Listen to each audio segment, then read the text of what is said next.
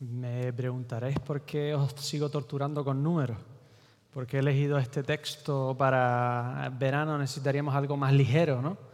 Con el calor. Pero J.B. Peterson, Peterson es doctor en psicología y se pregunta por qué hay textos buenísimos que solo los leen unos pocos y textos tan complicados que se siguen leyendo generación tras generación, siglo tras siglo, milenio tras milenio y más o menos su conclusión es que tiene principios que aplican realmente a toda la humanidad. Así que he hecho un esquema de todo lo que hemos leído en números. Este es el, este resumen de todo lo que hemos leído. Lo vamos a ver eh, aquí arriba. ¿Lo veis? Vale, este es más o menos el resumen de lo que hemos leído. Me, me podrías haber dicho, lo podrías haber puesto desde el principio y no hubiésemos ahorrado esto, ¿no? Pues esto, yo me puse con un lápiz y con un papel y saqué esto y la verdad es que de repente empecé a, ver cosas que digo, pues vale la pena estudiarlo y leerlo. ¿Qué veis aquí? ¿Qué es lo que veis aquí? ¿Veis esta representación, esta figura? ¿Qué es lo que veis? ¿Qué os inspira? Lo que veis es obvio, números y nombres, pero ¿qué os inspira? Orden, cierta jerarquía, ¿vale? Cierta, hay una dirección, por lo tanto hay ciertas tribus que lideran en la dirección de, marcha, es hacia allá, hacia el este, muy bien, y van hacia esa dirección. ¿Qué más? Propósito. ¿Quién dijo propósito? Propósito, ¿en qué sentido ves propósito?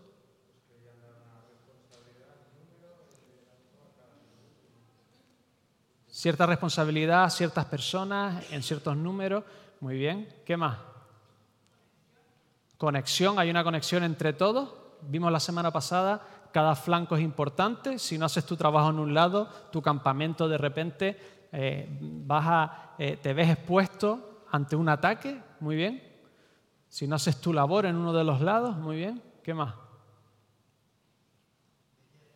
Hay cierta belleza, ¿verdad? Cierta armonía.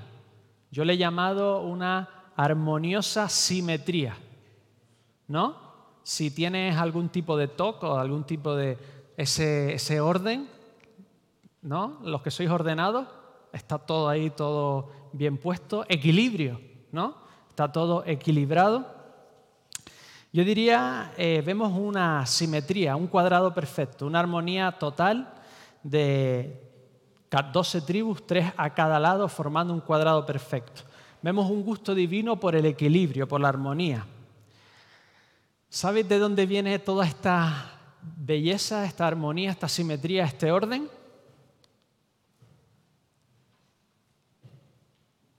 De una historia tremendamente desordenada.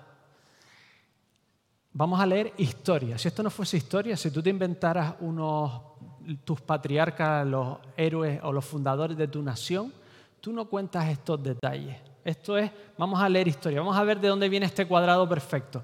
Es un texto bastante largo también, pero acompañarme, es bastante interesante. Génesis 23, 31 al 35 y coger un poco el sentido en el que ellos o ellas, en este sentido, son las mujeres, eh, las protagonistas de esta historia, cómo hacían las cosas. Vio el Señor que Lea era menospreciada. ¿Os sabéis la historia de Jacob? Lea y Raquel. Si no, ve, ir a, leerla porque es muy interesante. Pero había una competición tremenda entre las dos mujeres, ¿vale? Y esta es la historia de sus hijos. Vio el Señor que Lea era menospreciada y le dio hijos. En cambio, Raquel era estéril. Concibió Lea y dio a luz un hijo y le puso por nombre Rubén, porque dijo, ha mirado el Señor mi aflicción. Ahora me amará mi marido. Creíamos que lo de tener hijos para arreglar matrimonio era nuevo. No. Consiguió otra vez y dio a luz un hijo y dijo, por cuanto yo el Señor, que yo era menospreciada, me ha dado también este. Y le puso por nombre Simeón. Consiguió otra vez y dio a luz un hijo y dijo, desde ahora se unirá mi marido conmigo. Jacob tenía preferencia por Raquel, no por Lea, ¿verdad? Entonces Lea siempre estaba intentando eh, adquirir el favor de su marido. ¿no? Concibió otra vez y dio a luz un hijo. Ah, no, perdón. Concibió otra vez y dio a luz un hijo y dijo, esta vez me voy a olvidar de mi marido, no me hace caso. Alabaré al Señor. Por esto llamó su nombre Judá y dejó de dar a luz. Génesis 31 al 24. Al ver Raquel que no daba hijos a Jacob, tuvo envidia de su hermana. Y dijo Jacob, dame hijos y si no me muero. Jacob se enojó con Raquel y le dijo, ¿soy yo acaso Dios que te ha negado el fruto de tu vientre? Entonces ella le dijo, aquí está mi sierva Bilha o Vila, vamos a llamarla Vila porque es más fácil pronunciar, a lo mejor no se pronuncia así. Llégate a ella y que dé luz sobre mis rodillas, así yo también tendré hijos de ella. Y le dio Vila su sierva por mujer y Jacob, y Jacob se llegó a ella. Vila concibió y dio a luz un hijo a Jacob. Dijo entonces Raquel, me juzgó Dios, pues ha oído mi voz y me ha dado un hijo. Por tanto llamó su nombre Dan. Concibió otra vez Bila, la sierva de Raquel, y dio a luz un segundo hijo a Jacob. Y dijo Raquel, en contienda de Dios he luchado con mi hermana y he vencido. Tenía aquí una competición a ver quién tenía más hijos y quién era más bendecida. Le puso por nombre Neftalí. Al ver Lea que había dejado de dar a luz, tomó a su sierva Silpa y dio a Jacob por mujer. Y Silpa, sierva de Lea, dio a luz un hijo a Jacob. Entonces dijo Lea, vino la aventura y le puso por nombre Gad. Luego Silpa, la sierva de Lea, dio a luz a otro hijo a Jacob. Y dijo Lea, para, para dicha mía, porque las mujeres me llamarán dichosa. Y le puso por nombre Aser. Esta parte de la historia no tiene desperdicio, ¿vale? Leer conmigo. En el tiempo de la siega del trigo halló Rubén en el campo unas mandrágoras. ¿Sabéis lo que son mandrágoras? Una especie de raíces que tienen ciertas propiedades seguramente curativas o que, tienen buenas, buenas propiedades. Mira lo que dice. Eh, y le dijo Raquel a Lea, te ruego que me des las mandrágoras de tu hijo. Ella respondió, ¿te parece poco que hayas tomado a mi marido para que también quieras llevarte las mandrágoras de mi hijo? No te doy las mandrágoras porque Jacob te prefiere a ti. Muy bien. A la tarde cuando Raquel dijo, pues dormirá contigo esta noche a cambio de las mandrágoras de tu hijo. A la tarde, cuando Jacob volvía del campo, salióle a su encuentro y le dijo, llégate a mí porque la verdad te he alquilado por las mandrágoras. Llégate a mí porque a la verdad te he alquilado la mandrágora y durmió con ella aquella noche. Dios oyó a Lea que concibió y dio a luz el quinto hijo Jacob y dijo Lea, Dios me ha dado mi recompensa por cuanto di mi sierva a mi marido. Por eso lo llamó Isaacar, seguramente lo llamaría Isaacar el mandrágora, ¿verdad? Después concibió la otra vez y dio luz al sexto hijo Jacob. Y dijo Lea, Dios me ha dado buena suerte, ahora vivirá conmigo mi marido, porque le he dado luz seis hijos. Y le puso por nombre Zabulón. Por último, dio a luz una hija, le puso por nombre Dina. Pero se acordó Dios de Raquel, la oyó Dios y le dio hijos. Concibió ella y dio a luz un hijo y exclamó, Dios ha quitado mi afrenta. Y le puso por nombre José, diciendo, añádame el Señor otro hijo. ¿Y quién le añadió? Benjamín, muy bien. ¿Habéis visto alguna familia más disfuncional que esta? Dos hermanas con tanto odio que trataban al marido como, tómatelo al kilo, tómalo tú.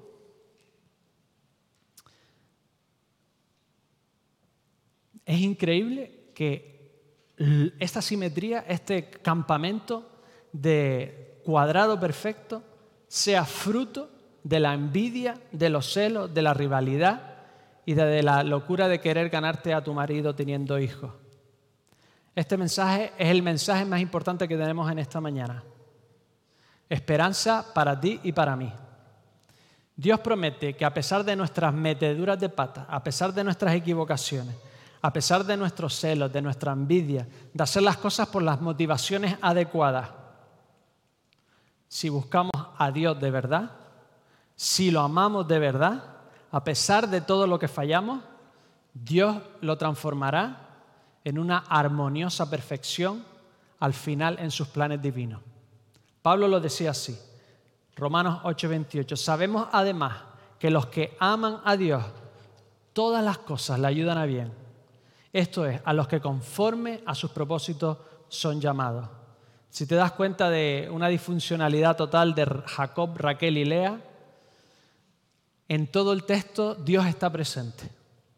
Ellos tenían siempre a Dios presente en todo, a pesar de sus equivocaciones, a pesar de estar haciéndolo prácticamente todo mal. Y por lo tanto, este equilibrio precioso que hemos visto en este cuadrado, en esta disposición del campo, tenía que estar ya predispuesto por Dios, predestinado. Todos estos hijos tenían que estar ya exactamente predestinados quién era y cómo iban, tenían que ser. Yo, Dios nos está dando esperanza a ti y a mí, que a pesar de habernos equivocado, porque todo lo hemos hecho, de haber metido la pata, de haber hecho las cosas muchas veces como no las teníamos que hacer, si amamos a Dios y aceptamos su gracia, Dios recompensará todo lo bueno que hemos hecho, pero también reciclará todo lo malo que hemos hecho para su gloria. Seremos un poco como el arte de Jane Perkins. Tengo aquí un cuadro de Jane Perkins. ¿Os gusta este cuadro?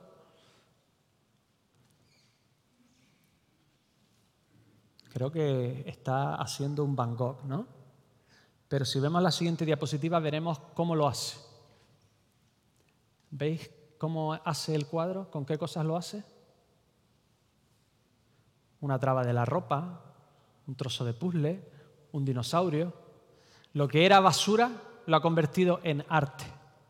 Y esa es ciertamente como me siento muchísimas veces con lo que hace Dios con mi vida, con muchas de mis equivocaciones, con muchas de mis meteduras de pata, con muchas veces, las veces que he tenido que pedir perdón porque me he equivocado, Dios lo transforma en las mejores cosas de mi vida.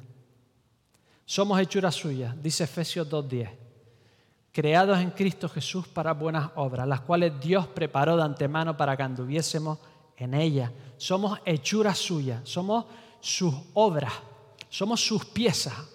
Un creador de algo crea una pieza, somos algunos llegan hasta decir que somos la obra de arte de Dios porque Dios es un creador maravilloso, ¿no?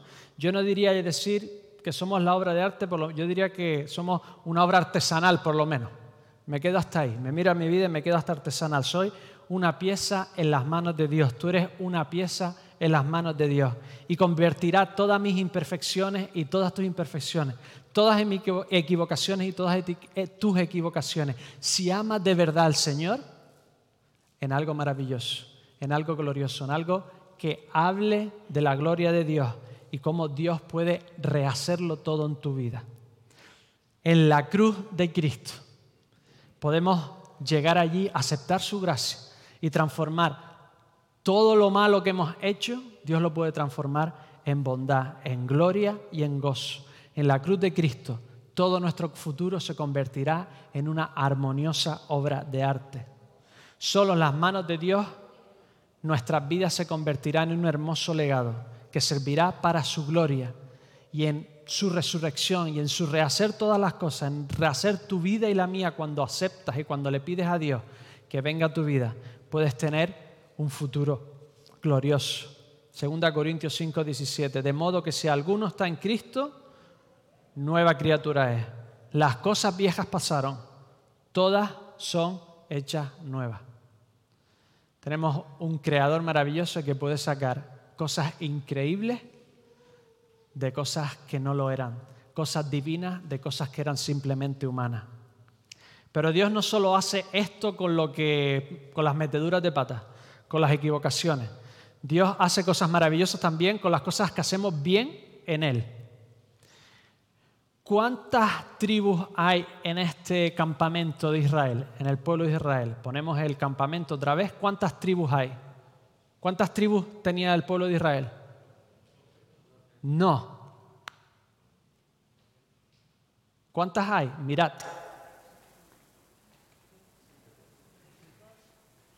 ¿Cuántas hay? Tribu.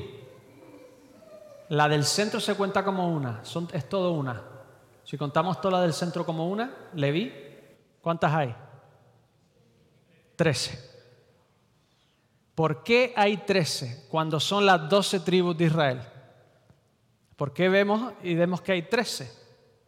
Os digo por qué hay trece.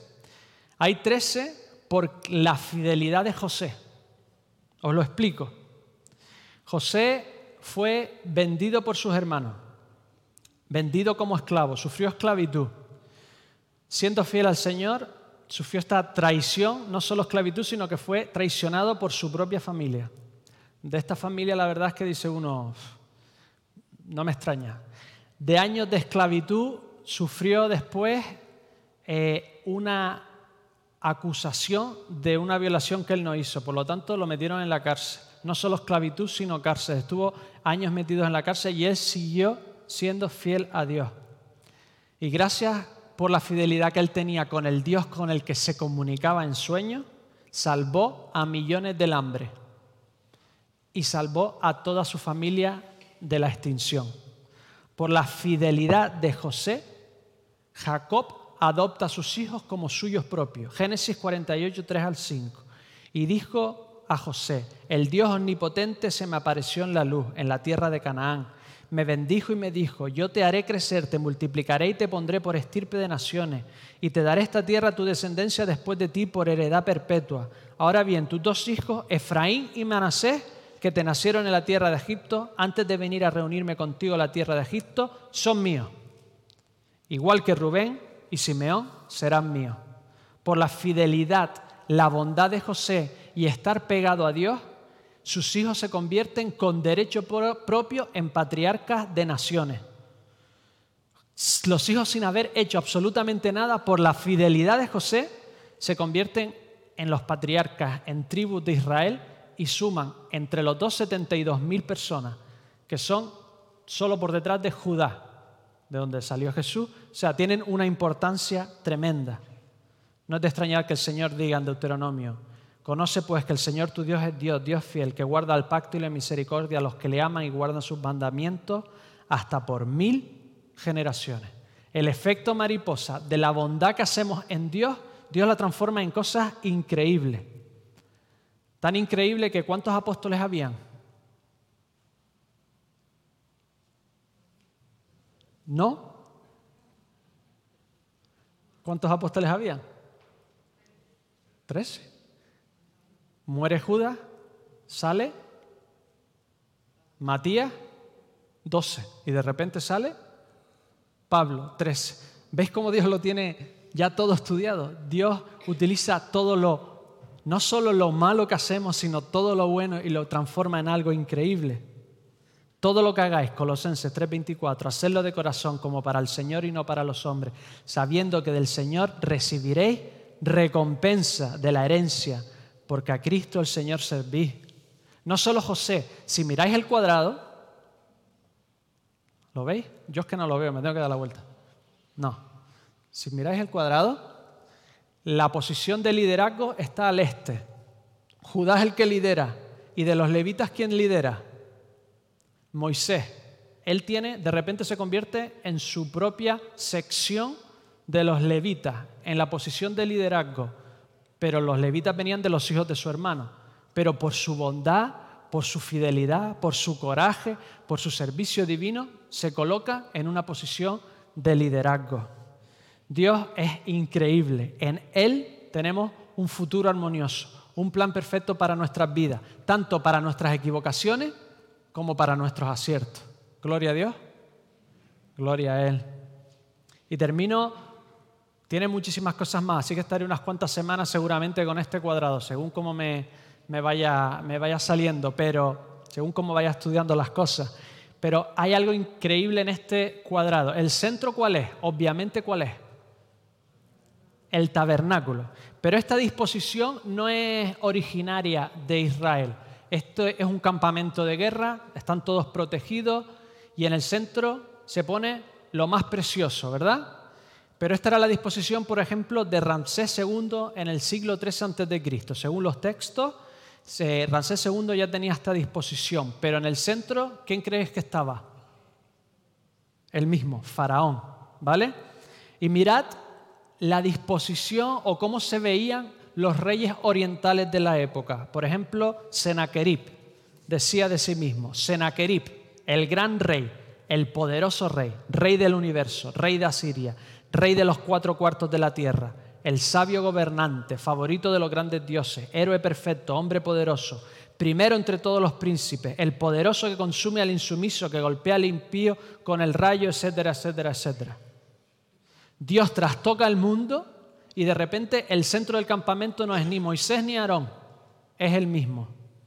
Tal así que el profeta Balaán, cuando le piden que maldiga al pueblo, mira lo que dice. Dice, no ha notado iniquidad en Jacob, ni ha visto perversidad en Israel. El Señor su Dios está con Jacob, con Israel, con este pueblo. Y lo aclaman como rey. Todas las naciones reconocían que el rey de ese pueblo era Dios mismo. Dios está en el centro porque es lo más valioso. Y lo curioso de este Dios es que no hay que protegerlo como a Faraón. Él era el que protegía al pueblo.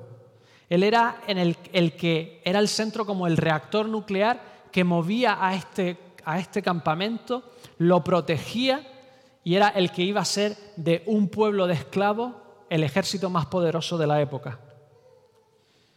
Dios tiene que ser el centro de toda vida para que Él nos proteja a nosotros.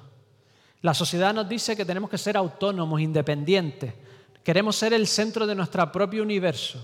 Nuestro sueño es sentarnos en el sillón y con los mandos o con Alexa o con Siri encender la luz, apagar la tele, poner el aire acondicionado, ser el centro nosotros, suena bien, ¿no?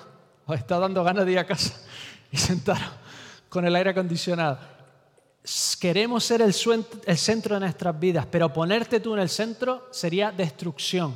Si quitaban el arca, ¿qué les pasaba al pueblo?